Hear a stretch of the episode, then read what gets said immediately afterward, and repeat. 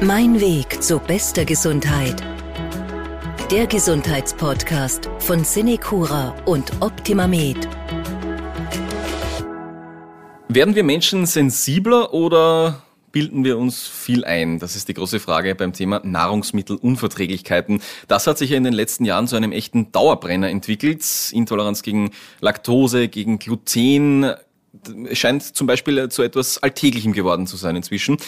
Ich bin Martin Hammerl. Heute unser Thema bei Mein Weg zu bester Gesundheit. Die Nahrungsmittelunverträglichkeiten und Intoleranzen, was diese ausmacht und wie sehr wir jetzt wirklich davon betroffen sind. Mein Gast dazu heute, Diätologin Nicole Patzels. Vielen Dank, dass Sie sich die Zeit nehmen. Danke für die Einladung. Hallo. Frau Patzelt, was ist eigentlich eine Nahrungsmittelunverträglichkeit? Eine Nahrungsmittelunverträglichkeit ist eigentlich teilweise eine erworbene oder auch angeborene natürliche ähm, Unverträglichkeit gegen bestimmte Nahrungsmittelinhaltsstoffe. Das heißt, ich bekomme meistens Verdauungsbeschwerden in diese Richtung. Ja, so kann man das ungefähr definieren. Es handelt sich eher um einen Enzymmangel der zur Verdauung dient, beziehungsweise auch um einen Defekt in einem bestimmten Transportmechanismus. Das heißt, da stimmt etwas im Körper nicht und ich kann gewisse Lebensmittel nicht so essen, wie ich sie vielleicht möchte. Genau. Ja. Was sind denn so die wichtigsten äh, Nahrungsmittelunverträglichkeiten, beziehungsweise die, mit denen Sie vielleicht auch im beruflichen Alltag am öftesten zu tun haben? Die öftesten oder die, die Nahrungsmittelunverträglichkeiten, die wirklich am häufigsten vorkommen, sind wirklich die Laktoseintoleranz oder Laktoseunverträglichkeit, genauso die Fructoseunverträglichkeit, also die Unverträglichkeit gegen den Fruchtzucker, ähm, eine Histaminintoleranz und auch die Zöliakie. Also die, die man auch als Laie tatsächlich schon einmal gehört hat, ja. normalerweise, ja. Genau. So ist es. Wie äußert sich das dann wirklich? In welchen Symptomen? Was über, worüber klagen die Leute da? Es ist teilweise sehr unterschiedlich, kommt auf die Unverträglichkeit natürlich auch drauf an. Ähm, bei der Laktoseintoleranz, Fructose, Malabsorption, Unverträglichkeit ist es meistens eher wirklich äh, von den Verdauungsbeschwerden her gekennzeichnet. Das heißt, man kriegt ähm, Durchfall, Bauchschmerzen, vielleicht auch Übelkeit oder Erbrechen. In diese Richtung treten hier die Symptome auf. Bei der Histaminunverträglichkeit ist es teilweise ein bisschen allergieähnlich, können aber auch sehr unterschiedlich sein in der Ausprägung. Aber es handelt sich meistens eher um ein Hauterröten beziehungsweise auch um Jucken, vielleicht auch um Kopfschmerzen. Teilweise kann es auch zu Herzrhythmusstörungen kommen. Also können auch ein bisschen heftigere Symptome auch auftreten. Kommt aber immer darauf an, wie viel Histamin hier ähm, genommen wird oder in den Körper gelangt. Und bei der Zöliakie ist es auch sehr vielfältig. Da gibt es ganz viele verschiedene Symptome, die sämtliche Körperregionen eigentlich betreffen können, aber großteils eben auch eher die Verdauung hier verrückt spielt. Das klingt schon einmal zu Beginn danach, als ob das dann gar nicht so leicht zuzuordnen ist. Also wenn man sagt, okay, ich habe Bauchweh, dass man da sofort sagt, ich habe eine Intoleranz gegen das und das, ist genau. wahrscheinlich schwierig, oder? Ja, also ich würde nicht ähm, behaupten, nur weil ich nach dem Essen zufälligerweise Bauchschmerzen habe, dass es automatisch auf irgendeine Intoleranz oder Unverträglichkeit zurückzuführen ist. Ja, also das bedarf schon ein bisschen mehr Betrachtungsweise, dass ich da was Eindeutiges feststellen kann. Ja. Dazu kommen wir dann später noch genauer, wie dann das äh, genau diagnostiziert wird. Ähm, vorher noch kurz zu den Ursachen für solche Intoleranzen. Wir haben schon kurz erwähnt, da ähm, passen Enzyme nicht. Was sind denn da die Gründe dafür? Ist das vererbt? Ist das, äh, sind das Umwelteinflüsse? Wie schaut das aus? Ähm, vererbt teilweise, ja, können sie schon noch sein. Ähm, Enzymmangel, was da hauptsächlich eher die Histaminintoleranz und die Laktoseintoleranz betrifft, kann vor allem bei der Laktoseintoleranz ähm, auch ähm, natürlich sein. Also, dass wir auf natürliche Weise keine, keine Milchzucker mehr vertragen. Ja. Ähm, die andere Ursache neben dem Enzymdefekt sind eben auch die gestörten Transportmechanismen. Das ist bei der Fruchtzuckerunverträglichkeit hier ein Thema, weil hier einfach ein Transporter hier nicht mehr richtig arbeitet. Ja. Und bei der Zöliakie ist es wiederum etwas anderes. Da geht es eigentlich darum, dass sie eine Autoimmunerkrankung ist und hier die Bestandteile des Getreides, vor allem eben der Klebereiweiß, das Gluten hier ähm, die Beschwerden auslöst und der Körper quasi dagegen arbeitet und dieser Bestandteil die Darmoberfläche Oberfläche eigentlich zerstört. Soweit also mal ein kleiner Überblick über die wichtigsten Formen der äh, Nahrungsmittelunverträglichkeiten. Werfen wir nun einen genaueren Blick auf die einzelnen Formen. Äh, beginnen wir bei der Laktoseintoleranz, bei der Unverträglichkeit. Was passiert da noch einmal? Also bei der Laktoseintoleranz oder Unverträglichkeit selbst ähm, diese beruht eben auf einem Enzymmangel. Dieses Enzym nennt sich Laktase. Und wir haben eigentlich von Haus aus normalerweise immer eine Laktaseproduktion im Körper. Die nimmt im Normalfall eigentlich ab, wenn wir abgestillt werden, also sobald Muttermilch in unserer Ernährung keine Rolle mehr spielt. Ähm, die Laktoseintoleranz kommt dann dazu, dadurch zustande, dass ähm, dieses Laktaseenzym ähm, den Milchzucker aufspalten muss. Der Milchzucker ist ein Zweifachzucker. Der besteht aus zwei Zuckermolekülen, aus der Glucose und aus der Galaktose, aus dem Traubenzucker und aus dem sozusagen Schleimzucker. Und die Laktase spaltet nun diesen Zucker, damit er gut verdaut werden kann. Ja? Ähm, Im Fall einer Laktoseintoleranz ist dieses Enzym einfach nicht da und der Milchzucker kann nicht gespalten werden und rutscht dann vom Dünndarm weiter in den Dickdarm hinunter. Ohne dass er irgendwie verarbeitet worden wäre. Genau. Und da ist dann der Zeitpunkt, wo wir dann Bauchweh bekommen, Durchfall, mhm. die Richtung? Mhm. Das passiert deshalb, weil die Dickdarmbakterien diesen Milchzucker dann noch aufspalten. Also die erledigen dann die eigentliche Arbeit, die das normalerweise das Laktasenzym machen hätte sollen. Und die Dickdarmbakterien ähm, bilden dann eben freie Fettsäuren, die dann zum Durchfall führen. Sie bilden Methan, also Gase, die auch die Blähungen fördern und auch die Bauchschmerzen oder die kolikartigen Bauchschmerzen fördern und auch Wasserstoff, was dann für die Diagnostik Diagnostik ein wichtiger Punkt auch ist. Weil das eigentlich einfach nicht ihre Aufgabe ist, diesen genau, Zucker zu Genau, also sie essen quasi diesen Zucker, damit er trotzdem irgendwie verdaut wird. Jetzt ist ja eine Laktoseunverträglichkeit global gesehen zumindest nichts Seltenes oder Komisches, sondern eigentlich eher die Norm und wir hier in Europa im, im, im sogenannten Westen sind es da eigentlich die Ausnahme. Ja. Was sind denn da die Hintergründe? Ähm, eigentlich sehr spannende Hintergründe, wenn man das so ein bisschen betrachtet. Also wir Nord- und Mitteleuropäer vertragen die Milchprodukte weltweit doch am besten. Ähm, liegt einfach daran, dass wir vor circa 8000 Jahren mit der Viehzucht begonnen haben und das halt in unserer kulinarischen Reise immer ein Wegbegleiter war, auch tierische Milchprodukte zu verwenden, die uns genauso Kraft gegeben haben wie alle anderen Lebensmittel. Ähm, und durch diese Viehzucht konnte sich evolutionär unser Organismus in Mitteleuropa, Nordeuropa besser anpassen an diese weiterführende Enzymproduktion, also dass wir weiterhin Laktase produzieren, obwohl wir nicht mehr gestillt werden. Ja, und in, in anderen Ländern ist es halt sehr interessant, dass die Viehzucht dort nicht so exzessiv betrieben wurde und die Evolution sich halt dann nicht so angepasst hat. Ja. Also es ist eigentlich ganz spannend zu sehen, ähm, weltkartenmäßig, dass in den südlicheren Ländern unserer Erde die Milchprodukte wohl eher schlechter vertragen werden als in den nördlicheren. Ähm, in Südostasien zum Beispiel sind fast 98 Prozent der Bevölkerung von einer Laktoseintoleranz betroffen. Also da ist es sehr seltsam, wenn man Milchprodukte eigentlich noch verträgt. Das heißt, wir haben eigentlich unsere Körper vor tausenden von Jahren dazu gezwungen, dass sie jetzt Milch vertragen. Wenn, wenn quasi, ja, quasi.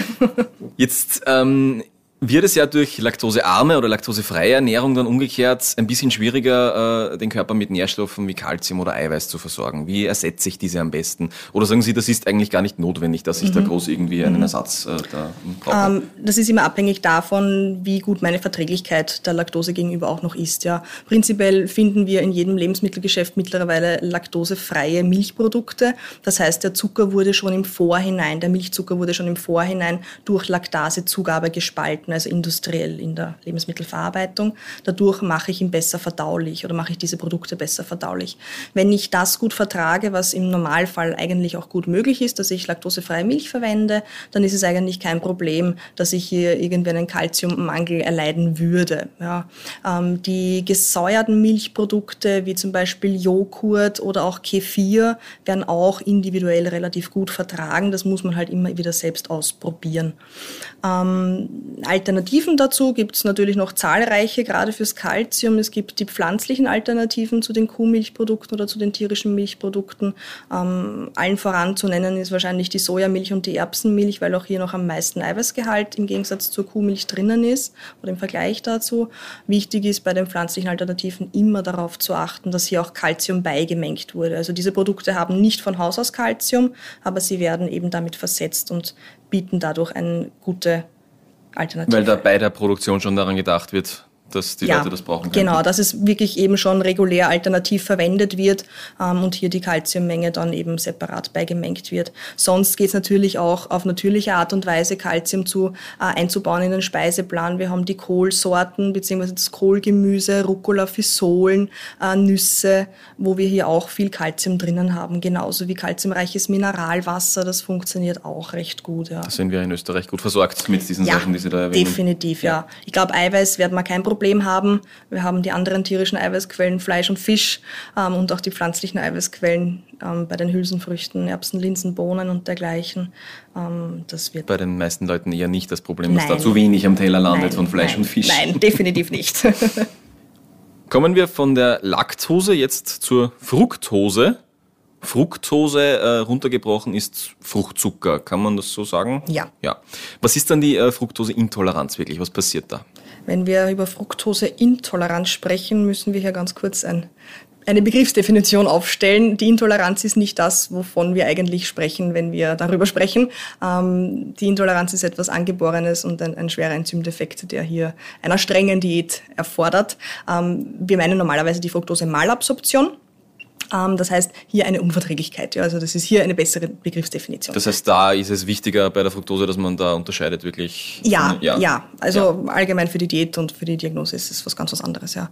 Ähm, die Fructose-Malabsorption oder die Unverträglichkeit des Fruchtzuckers gegenüber ist jetzt im Gegensatz zur Laktoseunverträglichkeit nicht beruhend auf einem Enzymmangel, sondern auf dem Defekt eines Transportmechanismus. Ja, also der Fruchtzucker selber, der wird jetzt nicht durch ein Enzym verdaut, sondern durch einen äh, Transporter in die Zelle von der Darmwand geschleust. Ja, und dieser Transporter nennt sich Protein GLUT5 ganz kurz genannt GLUT5. Ähm, und da passiert es eben meistens bei der Fructoseunverträglichkeit, dass man einen, einen Defekt in diesem Transporter hat, dass der nicht mehr richtig arbeitet und der Fruchtzucker dann aber genauso wie bei der Laktoseunverträglichkeit in den Dickdarm rutscht und dort dann wieder von den Darmbakterien zu den gleichen Abfallprodukten wo abgebaut Wo er nicht wird. hin soll, vom genau. wir heute schon gehört haben. Genau, ja. so ist es. Welche Lebensmittel betrifft das? Wo ist Fructose enthalten? Ich glaube, das sind ja mehr, als man im ersten Moment glauben möchte. Im Prinzip sind es eigentlich mehr, als man glauben möchte. Ja, also logischerweise ist es im Obst drinnen. Ähm, da sind die Gehalte aber sehr, sehr unterschiedlich. Also das ist ja unterschiedlich hoch, wie viel Fruchtzucker drinnen ist. Es ist auch im Gemüse enthalten. Das darf man nicht vergessen. Es gibt auch süßere Gemüsesorten wie Karotten, Tomaten, rote Rüben zum Beispiel, wo wir selbst schon schmecken, dass sie einfach süß sind. Ähm, Fruchtzucker wird auch in Form von Glucose, Fructose-Sirup in der Lebensmittelindustrie verwendet als Süßungsmittel. Das ist ein sogenannter Maiszucker im Endeffekt. Ja. Ähm, und da ist es halt auch so, dass man vor allem bei Energy Drinks aufpassen sollte, weil hier auch der Fruchtzuckergehalt als Süßungsmittel teilweise sehr viel höher ist, als man vielleicht annehmen würde. Ja. Säfte, logischerweise, ist auch Fruchtzucker Klar, ja. enthalten. Ja. Also das sind so eher die Hauptlebensmittel. Also doch ganz schön viel eigentlich. Wie sehen da die Symptome aus, wenn wir jetzt eine Malabsorption von Fruchtzucker haben? Ähm, ähnlich wie bei der Laktoseintoleranz, bei der Laktoseunverträglichkeit, also auch wieder Verdauungsbeschwerden, Übelkeit, Durchfall, unter Umständen vielleicht auch Verstopfung. Und auch da die gleiche Frage, ist es notwendig, wenn ich jetzt äh, mich fruktosearm oder fruktoselos sogar ernähre, dass ich die Nährstoffe ersetze irgendwie?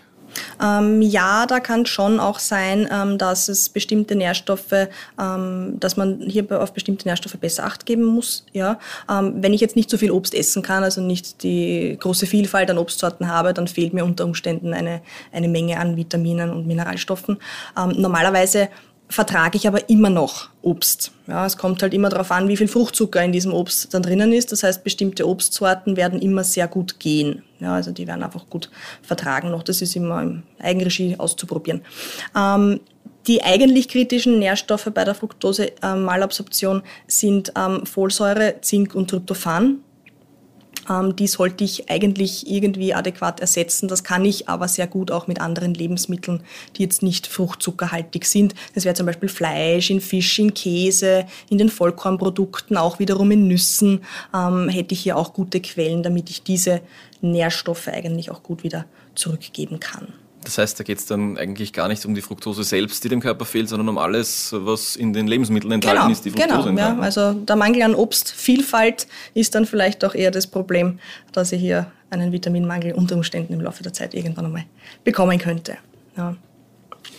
Kommen wir zum Histamin. Was ist denn das eigentlich und wo kommt es in der Nahrung vor? Histamin ist ein biogenes Amin, ein sogenannter Eiweißbaustein, der nicht nur in der Nahrung vorkommt, sondern auch in unserem Körper produziert wird. Der ist eigentlich auch ein Verantwortlicher für die Allergiesymptomatik, also bei Allergien wird auch Histamin freigesetzt.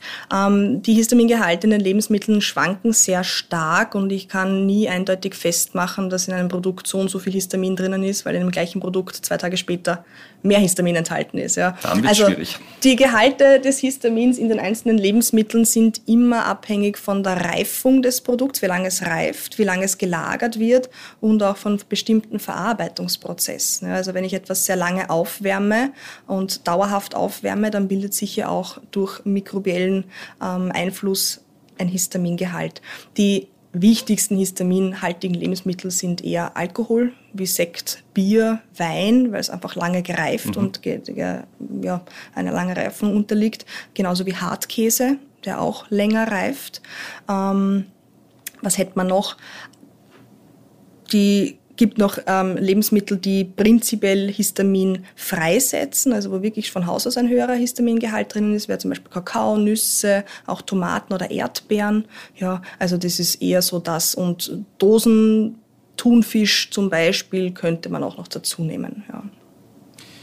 Da sind die Symptome ja jetzt andere als bei Laktose und Fructose, wie wir vorher gehört haben. Da geht es dann um, um, um Rötungen, haben Sie gesagt, mhm. um, um äh, Schwellungen. Es genau. klingt tatsächlich wie, wie Allergie dann auch irgendwo. Es ist ein allergieähnliches Symptom, ja, aber bei einer Histaminintoleranz werde ich nicht die Maximalreaktion einer Allergie bekommen, diesen sogenannten anaphylaktischen Schock. Das wird nicht auftreten, aber es kann natürlich sehr, sehr unangenehm werden und es ist teilweise auch sehr unpassend, weil man vielleicht auch geschwollene Augen bekommt oder einfach Kopfschmerzen bis zu Migräne hat und das halt doch sehr unangenehm ist. Die Symptome sind aber immer sehr abhängig davon, zum einen, wie viel ich vertrage, also diese Toleranzgrenze, Toleranzschwelle ist immer ein wichtiger Punkt und wie viel histaminhaltige Lebensmittel in einer Speise kombiniert sind. Das heißt, wenn ich jetzt vielleicht nur ein paar Tomaten in meinem Salat drinnen habe, muss es nicht unbedingt heißen, dass ich darauf reagiere.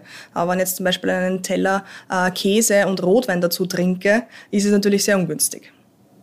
Also die Menge kommt immer sehr darauf an, wie stark die Symptome ausgeprägt sind.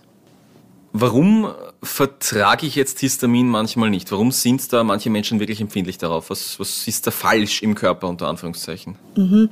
Ähm, man vermutet, man weiß mittlerweile so ziemlich sicher, ähm, dass es wahrscheinlich ein Enzymmangel hier auch ist, also ähnlich bei der Laktoseunverträglichkeit. Hier geht es um die sogenannte Diaminoxidase, kurz genannt DAO, die dafür verantwortlich ist, dass das Histamin aus der Nahrung abgebaut wird.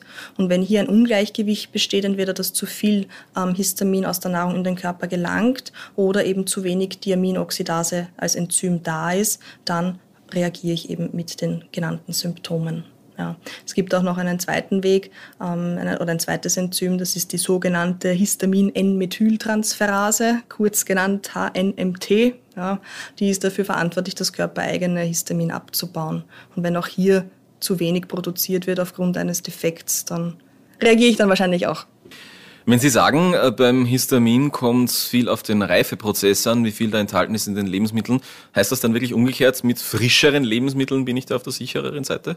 Ja, weil die Frische natürlich ähm, gewährleistet, dass nicht so viel Histamin durch mikrobiellen Einfluss gebildet wird ähm, und dadurch fällt es mir auch leichter, eine größere Speisenvielfalt zu haben. Natürlich die Lebensmittel, die jetzt von Haus aus viel Histamin beinhalten, wie zum Beispiel die Tomaten oder die Erdbeeren, dann jetzt nicht so günstig, ja. Ähm, aber grundsätzlich ähm, vom Fisch her, wenn wir von Dosentunfisch gesprochen haben, frischer Fisch, fangfrischer Fisch oder gefrorener Fisch enthält weniger, weitaus weniger Histamin als eben dieser Dosenfisch, der länger reift zum Beispiel. Ja. Also die Frische ist definitiv ein Kriterium.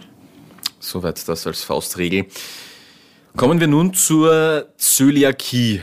Ich glaube, das ist jetzt auch wirklich die, äh, der erste Begriff heute, wo die äh, Unverträglichkeit einen eigenen Namen hat, weil es ja in Wirklichkeit um etwas anderes geht hier bei der Zöliakie. Verstehe ich das richtig? Ja, wir zählen sie schon zu einer Unverträglichkeit, aber es ist im Prinzip eine Autoimmunerkrankung, ähm, bei der der Körper bzw. die Darmschleimhaut ähm, gegen einen bestimmten Inhaltsstoff der Getreidesorten arbeitet. Das, dieser Inhaltsstoff ist das Klebereiweiß Gluten und es, wird, oder es wirkt quasi im Körper so, dass dieses Gluten die Darmoberfläche zerstört und dadurch auch die Darmausstülpungen, die wir hier haben, ähm, ja, kaputt gehen. Um welche Symptome geht es da? Was könnte mich vielleicht stutzig machen lassen, dass ich eventuell an Zöliakie leide? Das ist sehr schwierig zu sagen. Ähm, die Symptome bei Zöliakie sind mehr als 300 an der Zahl. Also das kann wirklich alles Mögliche sein. Meistens sind es mit Sicherheit auch Verdauungsbeschwerden direkt nach dem Essen, dass man Bauchschmerzen bekommt, wenn man Getreideprodukte gegessen hat. Ähm, das kann aber genauso eine Hautrötung sein, Kopfschmerzen, Übelkeit, Schwindel ähm, es ist einfach sehr, sehr vielfältig.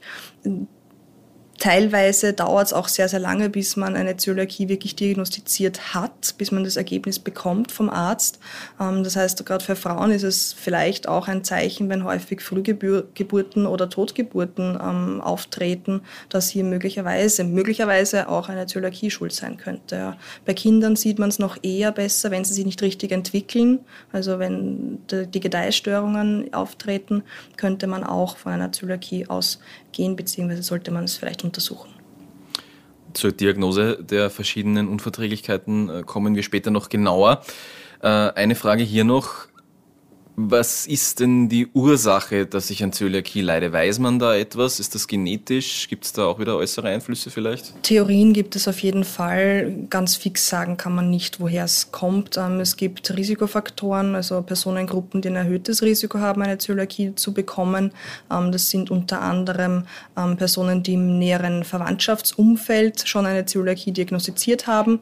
Das sind Typ-1-Diabetiker, genauso aber auch ähm, Personen mit Down-Syndrom, also mit Trisomie 21. Das wird vermutet, dass es hier doch eher häufiger auftritt. Ähm, teilweise bringt man es auch im Zusammenhang mit der frühkindlichen Ernährung, also mit der Säuglingsernährung. Das heißt, dass man auch ähm, ab einer gewissen Zeit eben dem Säugling mit der Beikosteinführung in kleinen Mengen steigernd immer wieder Gluten gibt, damit sich das Immunsystem und der Körper daran gewöhnen kann und das auch nicht zu einem Problem führen würde. Ja. Bei der Zöliakie ähm, dann auch natürlich die Frage, wenn ich mich glutenarm ernähre, wie sieht es da mit der Nährstoffversorgung aus? Gibt es da irgendetwas, was ich ersetzen muss? Wenn ich eine glutenarme Ernährung einhalte, dann werde ich wahrscheinlich seltener einen Nährstoffmangel entwickeln, als wenn ich mich nicht an diese Diätform halte, weil einfach, wenn ich mich nicht daran halte, meine Darmschleimhaut sich weiter zerstören wird und die Aufnahmefähigkeit des Darms geringer wird. Ja, also da werde ich eher Nährstoffmängel entwickeln.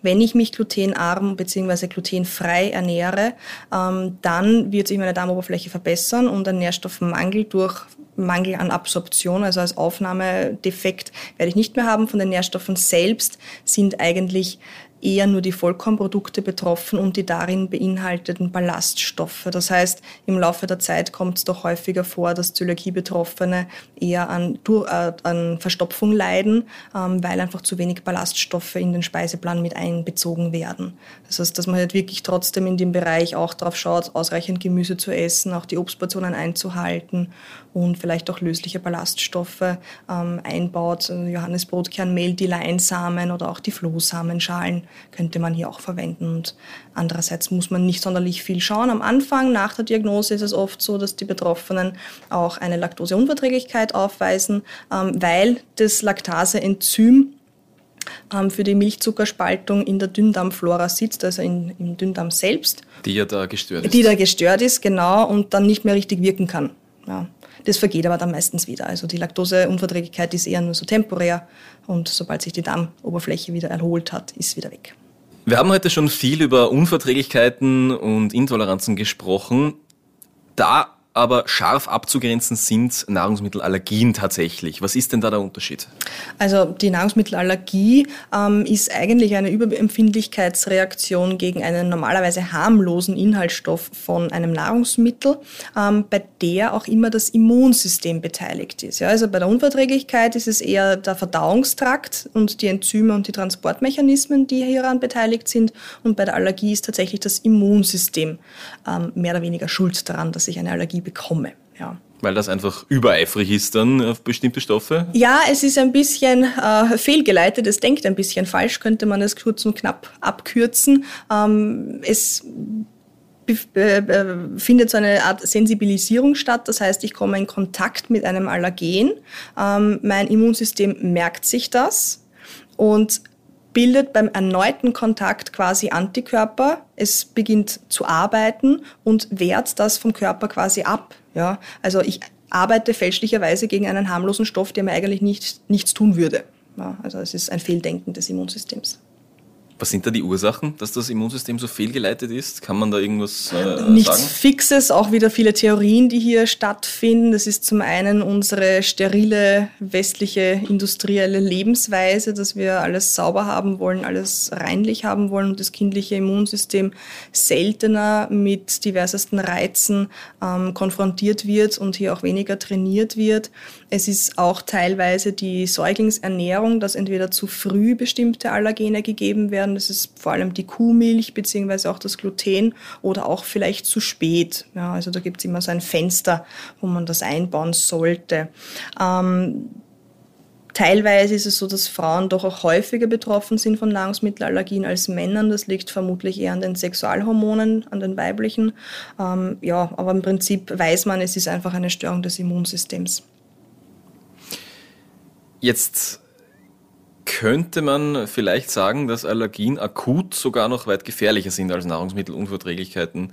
Was passiert um, ähm, denn akut wirklich bei Allergien? Oder was ist denn das Gefährliche daran dann vielleicht auch? Das Gefährliche ist quasi die Maximalreaktion, die ich ähm, verspüren könnte oder die, die sich zeigen könnte, der anaphylaktische Schock oder die sogenannte Anaphylaxie, ähm, wo es wirklich lebensbedrohlich werden kann. Ja. Ähm, normalerweise ist es natürlich immer abhängig davon, wo dann das Allergen wirkt. Das kann ich halt im Vorhinein nicht festmachen. Also auch wenn ich jetzt esse, heißt das nicht, dass ich es automatisch im Mundbereich sehen werde, dass ich allergisch drauf bin. Das kann dann auch des Weiteren im Verdauungstrakt irgendwo aufgenommen werden, das Allergen, und irgendwo in anderen Organsystemen eben dann eine, allergische Reaktion auslösen. Da erst losgehen ja. dann, ja. Genau, ja. genau. Ähm, Vergleich halt jetzt zur Unverträglichkeit. Unverträglichkeit wird niemals lebensbedrohlich sein. Das ist höchstens unangenehm, ja, wenn ich im unpassendsten Moment Durchfall bekomme zum Beispiel. Ja. Also das ist jetzt nichts Dramatisches in dem Sinne. Ähm, aber wie gesagt, ja, man, man sollte schon aufpassen, wenn man weiß, dass man worauf allergisch reagiert, ähm, dass man dann nicht zu viel auf einmal davon noch nimmt. Ja. Jetzt werden unsere Zuhörerinnen und Zuhörer, die vielleicht selbst keine Erfahrung mit Lebensmittelallergien haben, so Bilder im Kopf haben aus Filmen, äh, wo einer eine Erdnuss isst und dann ganz rot wird und dick und so. Ist das eine, ein realistisches Bild bei Nahrungsmittelallergien? Wenn ich eine heftige Reaktion darauf habe, möglicherweise schon, ja. Ähm, muss es aber nicht sein. Also so extrem schwerwiegend müssen die Symptome nicht sein. Das kann auch nur ein Jucken sein ähm, im Gaumenbereich oder dass die Zunge bamstig wird, ähm, dass ähm, vielleicht die Augen beginnen zu rinnen oder die Nase beginnt zu rinnen, ähm, ein Jucken vielleicht auch auf der Haut. Ja. Also es muss jetzt nicht das klassische Bild von dem verschwollenen Gesicht sein. Also eher so klassisch wie ein Heuschnupfen dann wirklich auch, ja, vielleicht genau. von Leuten, die Pollenallergien haben, das mit dem vergleichbar. Genau, genau. Ich habe schon gesagt, Nüsse, das ist so ein Bild, das vielleicht viele im Kopf haben bei Nahrungsmittelallergien. Was ist denn da wirklich so das häufigste? Was kommt Ihnen doch im beruflichen Alltag äh, am häufigsten unter Nahrungsmittelallergien? Also die häufigeren Nahrungsmittelallergien sind eher die Kuhmilchallergie und ähm, die ähm, Eiallergie, also die Hühnereiallergie. Die Kuhmilchallergie ist nicht gleichzusetzen mit der Laktoseunverträglichkeit. Ja. Bei der Laktoseunverträglichkeit geht es um den Zucker und bei der Kuhmilchallergie geht es um das Milcheiweiß, das da drinnen ist. Ja. Ähm, diese beiden Allergiearten, also Kuhmilch und äh, Hühnerei, ist vorwiegend eher bei Kindern vertreten, verschwindet manchmal auch wieder im Kindwerden, im Erwachsenenalter. Dann des Weiteren äh, eine Sojabohnenallergie, auch die Nüsse- und Samenallergie ist doch häufiger vertreten. Was hätte man noch? Äh, Weizenallergie, Fischallergie und auch eine Sellerieallergie. Und Sellerieallergie, Sojaallergie ist das, was mir doch eher schon im Berufsalltag aufgefallen ist, was doch häufiger auch manchmal vorkommt. Ein wichtiger Begriff in diesem Zusammenhang auch sind die Kreuzallergien. Ähm, wobei handelt es sich darum und wie beeinflussen diese den Alltag von äh, Nahrungsmittelallergikerinnen und Allergikern? Mhm. Ähm, Kreuzallergien sind ähnlich wie normale Lebensmittelallergien oder prinzipiell Allergien. Ähm, die kommen zustande, wenn ein Kreuzallergen quasi eine botanisch oder zoologische Verwandtschaft mit dem eigentlichen Hauptallergen hat. Also wenn es sehr ähnlich strukturiert ist vom Eiweißaufbau her. Also ein Allergen ist eben ein Eiweiß. Ähm, und wenn ich jetzt auf eine bestimmte ein bestimmtes Lebensmittel schon allergisch bin, dann kann es eben auftreten, dass ich auf andere Lebensmittel, die sich botanisch sehr ähnlich sind, mit diesem Hauptallergen ähm, dann genauso reagiere, beziehungsweise meistens eher in abgeschwächter Form. Das heißt, eine Kreuzallergie tritt eher nicht so heftig auf wie die Hauptallergie. Aber schon so, dass ich es merke. Ja, wahrscheinlich werde ich es merken. Muss nicht unbedingt sein, aber ich werde es unter Umständen merken. Ähm, sie kann aber auch lokal auftreten. Das heißt, da, wo das Kreuzallergen dann den Körper betritt. Also das ist vielleicht eher das, was ich dann wirklich gleich sehe, wenn ich etwas gegessen habe, dass mir die Zunge oder der Mund ein bisschen anschwillt. Ja. Was sind so typische Kreuzallergien vielleicht, äh, wo man sagt, ähm, das und das reagiert gemeinsam? Ja, Birke zum Beispiel mit Apfelsellerie in die Richtung. Ja, ähm, das ist so eher die Hauptkreuzallergie. Betroffen sind meistens eher Leute mit Heuschnupfen, ähm, dass dann hier eben Lebensmittel auch noch mit hineinfallen als Kreuzallergie, die dann auch nicht sehr gut vertragen werden oder wo eben allergische Symptome auftreten können. Das heißt, Leute, die auf Birkenpollen allergisch sind, sind reagieren dann, wenn sie einen Apfel essen? So, Möglicherweise, ja, ja, ja, genau, genau. Ja. Ähm, ein Punkt noch zur Allergie. Die muss sich ja nicht von Kind auf haben. Kann sich die auch im Erwachsenenalter einfach so entwickeln, eine Allergie? Kann sie, ja. Und wenn sie sich im Erwachsenenalter entwickelt, dann habe ich sie meistens ein Leben lang. Also Kinderallergien quasi können sich wieder ähm, rückbilden, das kann wieder verschwinden. Eine Erwachsenenallergie bleibt meistens ewig. Da kann sich dann das Allergiebild auch ähm, verstärken oder erweitern, also dass ich wirklich mehrere Allergien möglicherweise auch bekommen würde. Kommen wir von der Allergie wieder zurück zu den Nahrungsmittelunverträglichkeiten und Intoleranzen. Wie stellt man äh, so eine Unverträglichkeit überhaupt fest? Wie wird das diagnostiziert dann wirklich? Ähm, wichtig ist, dass man nicht nur die Eigendiagnose hier als Diätstart heranziehen sollte, ähm, sondern halt wirklich zum Arzt geht, zu einem Allergiker, also zu einem Allergologen oder einer Allergologin, ähm, damit hier wirklich ähm, messbar etwas festgestellt werden kann. Ähm, die Ernährungs- und Symptome Symptomtagebuchführung ist trotzdem ein wichtiger Teil der Diagnose, ähm, weil ich einfach irgendwie nachvollziehen muss, äh, was ich gegessen habe, wie viel ich davon gegessen habe und wie ich dann darauf reagiert habe. Also das ist immer ein wichtiger Teil des äh, Diagnosespektrums. Dann ist immer abhängig davon, was ich halt austesten möchte. Bei der Laktoseunverträglichkeit und Fructoseunverträglichkeit ähm, wird hier mit Zuckermischungen gearbeitet. Das heißt, man trinkt eine Menge an ähm, Milchzucker, verdünnt mit Wasser oder eben mit Fruchtzucker verdünntes Wasser und dann wird über einen bestimmten Zeitraum, meist zwei oder drei Stunden, alle halben Stunden die Ausatemluft gemessen. Das heißt, der Goldstandard zur Diagnose der Fruchtzucker- und Milchzuckerunverträglichkeit ist der sogenannte Wasserstoffatemtest. Das haben wir vorher gesagt. Ähm, die Dickdarmbakterien bilden auch Wasserstoff und der wird dann eben für diese Diagnose oder für dieses Diagnostikmaterial dann herangezogen. Das heißt, wenn ich den in der Ausatemluft genau, habe, dann ja. Äh, kann man sagen, ja, da passt ja, es nicht. Aber fast nicht hundertprozentig. Nicht hundertprozentig, ja. Also es sollten auch Symptome auftreten, wenn ich das nur messen kann. Ähm, ja, es gibt auch Personen, die haben keine Wasserstoffproduktion, aber Symptome. Das sind die Non-H2-Producer. Also dann spricht man normalerweise schon auch von einer Unverträglichkeit, ja. Aber es kann halt nicht dann über die Ausatemluft gemessen werden. Alles nicht so einfach. Ja. Die Zöliakie nimmt hier ein bisschen eine Sonderstellung ein von der Diagnose her im Vergleich zu, zu äh, Fructose und Laktose. Ja, definitiv. Also die Diagnose hier dauert meistens länger, sehr lange teilweise sogar ähm, und umfasst auch verschiedenste Bereiche. Also zum einen ist natürlich immer wichtig, dieses ähm, Ernährungs- und Symptomtagebuch zu führen, damit ich das nachvollziehen kann. Ähm, zum anderen wird hier auch Blut abgenommen und auf bestimmte Antikörper und andere Blutwerte getestet getestet und untersucht und derzeit auch noch immer ähm, im Spektrum drinnen, dass man ähm, eine Darm Biopsie auch machen sollte, damit eine Darmgewebeprobe entnommen wird und hier untersucht werden kann, ob eine Schädigung ähm, schon aufgetreten ist oder nicht. Ja. Wichtig ist aber vor allem bei der Zöliakie-Diagnostik, dass man sich während der Diagnose noch nicht glutenfrei ernährt. Weil man es sonst nicht sagen kann. Ja, weil sonst die Diagnose wahrscheinlich fälschlicherweise nicht gestellt werden kann, ähm, weil sich ja die Darmschleimhaut schon erholt hat. Ja, also da ist immer wichtig zu warten, bis die Diagnostik abgeschlossen ist und sich dann wirklich strikt an diese Ernährungsvorgaben zu halten. Jetzt hören wir ja da schon aus diesen Erklärungen raus, es ist alles andere als einfach, eine Unverträglichkeit festzunageln irgendwo, dass man sagt, okay, ich habe das jetzt, ich habe das. Warum ist das oft so schwierig?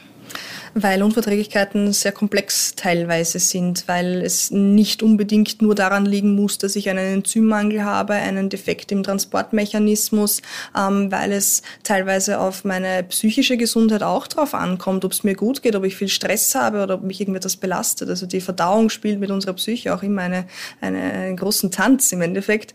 Ähm, und weil es eben so komplex ist, kann man oder muss man eigentlich in der Diagnose auch immer ausschließen, dass es nicht irgendwelche anderen Erkrankungen sind, die den Verdauungstrakt betreffen, ob es vielleicht irgendwelche chronischen Darmerkrankungen sind wie Morbus Crohn oder Colitis ulcerosa. Ja? Also das muss man auch immer irgendwie mit bedenken, dass es möglicherweise auch daran liegt. Vielleicht habe ich das nur temporär, weil ich äh, zu lange Antibiotika eingenommen habe. Ja? Also es ist sehr, sehr unterschiedlich und ich kann nicht sagen, weil ich gerade Bauchschmerzen nach dieser oder jener Speise hatte, zufälligerweise, dass es genau das dann sein muss. Das heißt, es ist nicht so einfach wie bei anderen Erkrankungen, wo ich sage, okay, wenn der Blutwert so und so ist, dann habe ich das. Ja. Es ist komplexer. Genau, genau.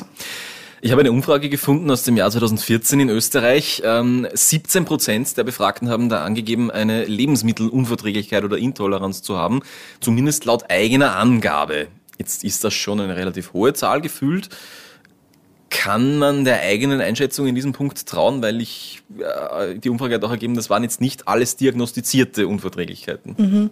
Ja, also die eigenen Angaben sind meistens höher als die tatsächlichen Zahlen, aber es sind mittlerweile doch im Schnitt circa 20 Prozent, die eine Unverträglichkeit haben, die auch diagnostiziert wurde. Ja. Ähm, es hat schon zugenommen, dass wir mehr Unverträglichkeiten haben, weil wir einfach schlampiger sind im Essen. Wir können mehrere Erkrankungen behandeln. Das passiert auch meistens durch Antibiotikagabe. Das heißt, wir zerstören auch teilweise unseren Darm. Ja. Ähm, aber sich nur auf die eigene Angabe zu verlassen, ist, wie wir jetzt gerade bei der, bei der Diagnostik festgestellt haben, nicht unbedingt das eindeutige Zeichen dafür, dass ich sage, ich habe eine Unverträglichkeit. Ja. Also wenn ich es vermute, bitte ein Allergiezentrum aufsuchen, das abklären lassen, damit ich nicht unnötigerweise irgendwelche Lebensmittel oder sogar Lebensmittelgruppen aus meinem Speiseplan streichen muss. Also wäre sehr schade, wenn meine Vielfalt kleiner wird, was das Essen betrifft. Eben, weil wenn wir durch ein klassisches Supermarktregal gerade gehen, könnte man das Gefühl haben, die halbe Welt hat eine Unverträglichkeit, ja. alles glutenfrei, laktosefrei. Das heißt, es ist schon eine Mischung einerseits glauben mehr Leute, sie haben äh, eine Unverträglichkeit, andererseits sind es aber auch tatsächlich mehr Leute, die eine haben. Mhm. Verstehe ich das richtig? Ja, also das Glauben liegt wahrscheinlich auch an, an, unserem Essverhalten selbst. Ja? Also wir nehmen uns keine Zeit zum Essen und dann wundert es mich in der Praxis nicht, wenn Patienten berichten, sie essen eine Wurstsemmel und haben dann Bauchschmerzen kauen aber nur zwei, dreimal auf jedem Stück und schlucken es dann runter. Natürlich habe ich dann Bauchschmerzen. Ja, mein Magen hat ja keine Zähne. Der freut sich, wenn das zerkleinert runterkommt. Also es ist doch oft schon Einbildung und wirklich eher ein Fehler im Essverhalten. Aber die Unverträglichkeiten gibt es, also das möchte ich gar nicht abstreiten. Ähm, und da muss man dann die Sache auch ernst angehen. Wird es da vielleicht auch mehr getestet als früher? Ja, definitiv. Gerade was Zöliakie betrifft, wird besser getestet. Man kann es besser feststellen. Es wird wahrscheinlich früher genauso viele Zöliakie-Patienten gegeben haben wie heute. Es ist nur ungefähr ein Prozent der Weltbevölkerung, also nicht, nicht sehr häufig, aber trotzdem da. Ähm, aber früher hat man es halt nicht so oft festgestellt, ähm, genauso bei den anderen Unverträglichkeiten, weil die Diagnosekriterien noch nicht definiert waren und die Medizin nicht wusste, wie kann ich das eindeutig bestimmen. Wenn Sie jetzt als Diätologin daran denken, ähm, Lebensmitteleinkauf, wie schwierig ist es jetzt tatsächlich rauszulesen aus den Inhaltsangaben, was da jetzt drinnen ist? Wird uns das heute, heutzutage leicht gemacht oder ist das schwierig, weil so viele Inhaltsstoffe drinnen sind?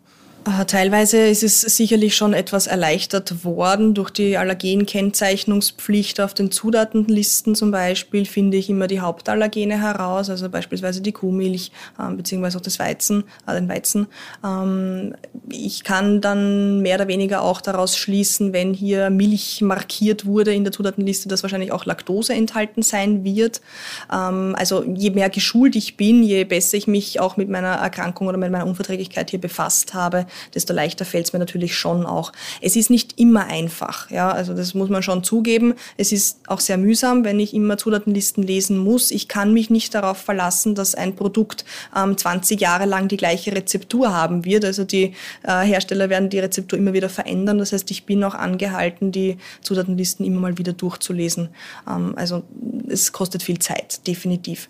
Ähm, es fällt teilweise leichter. Es sind jetzt für Verpackungen auch Kennzeichnungssymbole ähm, geschaffen worden, wie zum Beispiel die durchgestrichene Getreideähre für die glutenfreien Produkte oder auch bei den laktosefreien Produkten finden wir es schon mit der durchgestrichenen Milchverpackung oder Milchflasche.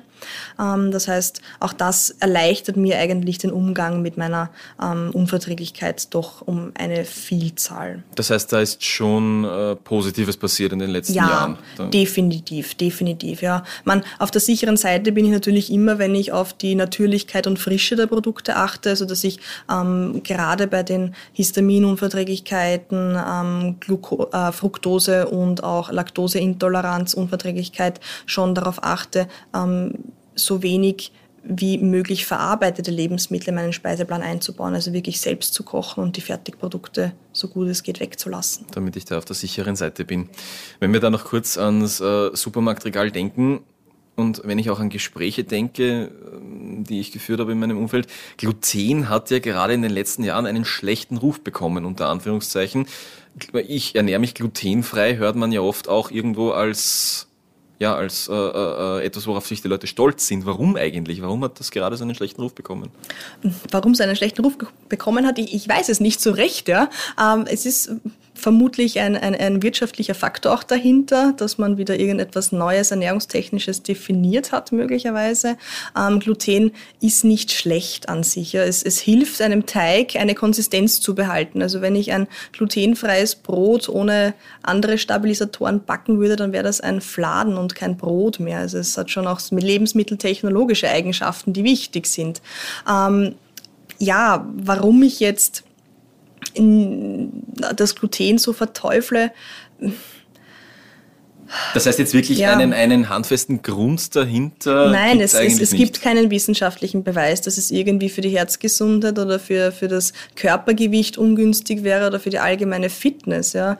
Die Problematik dahinter ist ja eher, wenn ich Gluten aus meinem Speiseplan ausschließe, dann schließe ich die ganzen Vollkornprodukte im Endeffekt auch aus. Ja. Und dann habe ich wieder weniger Ballaststoffe. Und die Ballaststoffe und die Inhaltsstoffe da drinnen in diesen Schalenteilen des Getreidekorns ähm, sind auch wichtig für meine Herzgesundheit. Deswegen schließt sich mir hier der Grund nicht so richtig, warum das Gluten böse sein sollte. Gibt es irgendetwas, über das wir heute gesprochen haben, wo ich als gesunder Mensch eigentlich aufpassen sollte, aus irgendeinem Grund? Wir reden jetzt von ähm, Laktose, Fructose, irgendwas. Gibt es da irgendwelche ernährungstechnischen Gründe, warum ich mich vielleicht einschränken sollte, auch wenn ich jetzt keine Unverträglichkeit habe? Ähm, prinzipiell eigentlich nicht. Ähm, bei der Fructose kann man vielleicht dazu sagen, wir haben alle eine Toleranzgrenze. Das heißt, wenn ich jetzt ähm, einen halben Liter Apfelsaft trinke beispielsweise, werde ich wahrscheinlich auch Bauchschmerzen bekommen. Also es gibt einen Grenzwert, wie viel Fructose ich auf einmal vertragen würde. Aber von den Inhaltsstoffen, ob das jetzt Laktose oder Gluten oder Fructose oder Histamin an und für sich ist, ist für den gesunden irrelevant. Ja. Die Dosis macht's immer aus, äh, von allem etwas, von nichts zu viel, von nichts zu wenig. Die Ausgewogenheit ist das Wichtige. Womit oder woran wir wirklich sparen könnten, ist wahrscheinlich der zugesetzte Zucker.